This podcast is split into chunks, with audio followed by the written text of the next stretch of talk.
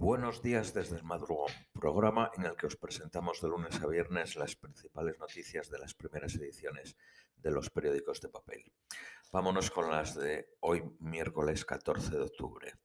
El Gobierno ha decidido que sean los grupos parlamentarios del Partido Socialista y Unidas Podemos quienes impulsen una proposición de ley para reformar la ley orgánica del Poder Judicial en lugar de que esa proposición salga del Consejo de Ministros.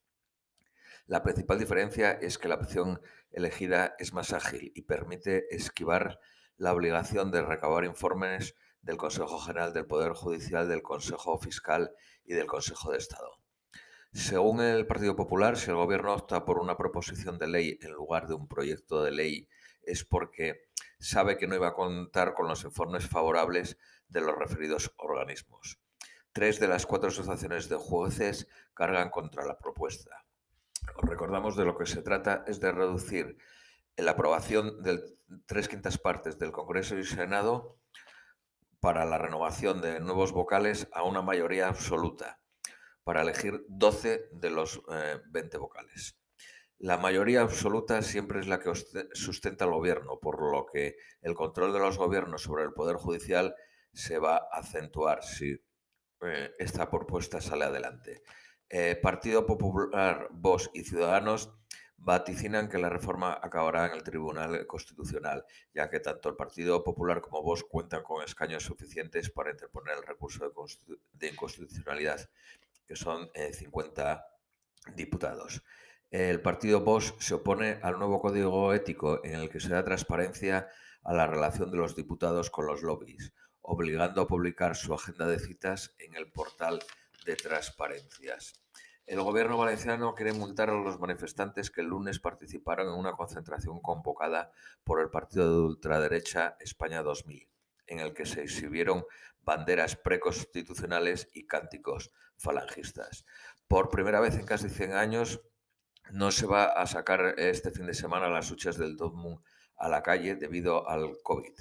Por ello se utilizarán nuevos medios como eh, Bizum, la plataforma Bizum, transferencia bancaria, teléfono eh, que es el 915900041 o la web domum.es. El notariado tiene que borrar todos los DNIs que ha digitalizado por el tema de la protección de datos. Vámonos con en materia de coronavirus. Eh, la segunda ola interrumpe las clases presenciales de 300.000 universitarios, 20.000 en Valencia, 60.000 en Granada y 218 en Cataluña son mandados a casa por dos semanas. La rectora de la Universidad de Granada se pregunta si tiene que reservar un bar para dar clase y si tiene que dejar de dar las 4.000 comidas diarias que sirven los, corredores, eh, los comedores universitarios. El, el, Ayuntamiento de Madrid y la Comunidad Autónoma también de Madrid pidieron que se levantase el estado de alarma. Según el Ministerio de Sanidad, salieron de Madrid el, puente del Pilar 269.000 vehículos, un 46% menos que el año pasado. Por tren la caída fue de un 72% y por avión un 83%. El, Ministerio de Sanidad señaló que ayer se produjeron 7.118 mm, eh, nuevos casos de infectados y 80 fallecidos. La, incidencia asciende a 263 por 100.000 habitantes. La positividad ha subido en la última semana del 10%, del 10 al 11% y el número, ocupadas, el número de camas ocupadas por enfermos del COVID pasó del 8.3% al 9.8%. Johnson Johnson, la farmacéutica, frena de forma temporal los ensayos de su vacuna debido a una enfermedad inexplicable en uno de los 60.000 eh, participantes que tiene en el ensayo.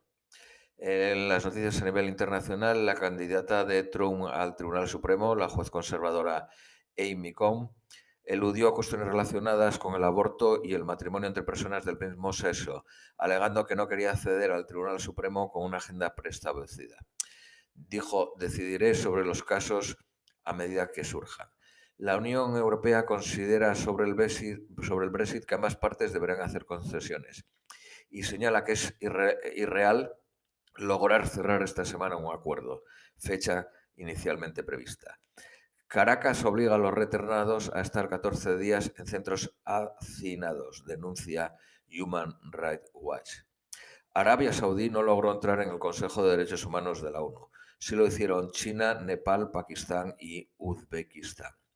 Holanda pretende autorizar la eutanasia para menores de 12 años. Desde 2014 en Bélgica existe una ley de eutanasia para menores, pero habla de aquellos que tienen capacidad de discernir, sin poner una edad en concreto.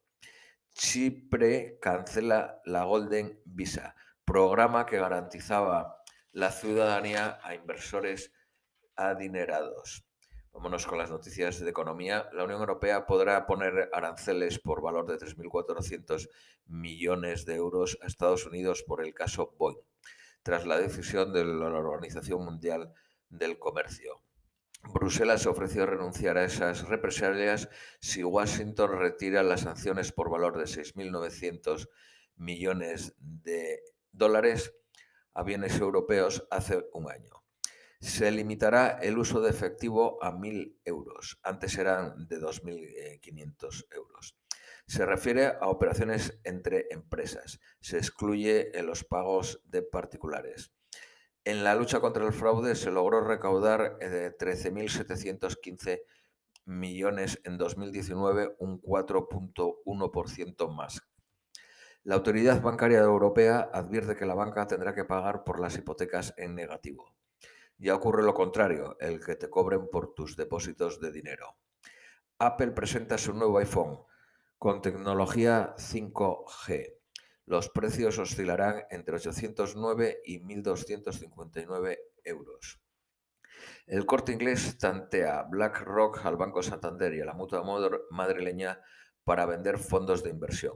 El precio de la vivienda en las capitales cae por primera vez desde el 2016. Unicaja y Liberbank tendrán que cerrar 300 oficinas en 14 provincias. El banco holandés ING impedirá a partir del 1 de enero a los clientes de la cuenta naranja pagar el IRPF y el IVA, permitiendo cobrar las devoluciones, pero insta a pasarse a la cuenta nómina. Y ahora vámonos con el de Guardian. Eh, Johnson ignoró la petición de sus expertos científicos eh, de, endurecer el confinamiento y el líder de la oposición exige un cierre de todo el país por dos semanas. Al mismo tiempo, 82 diputados, entre ellos 23 laboristas y 10 liberal-demócratas, votaron ayer en contra del cierre de los bares y los restaurantes a las 10 de la noche. El paro en, en Inglaterra pasa del 4,1% en julio al 4,5%. Refugiados y solicitantes de asilo con serios problemas de salud sufren largas esperas en el National Health Service, en el Servicio Nacional de Salud.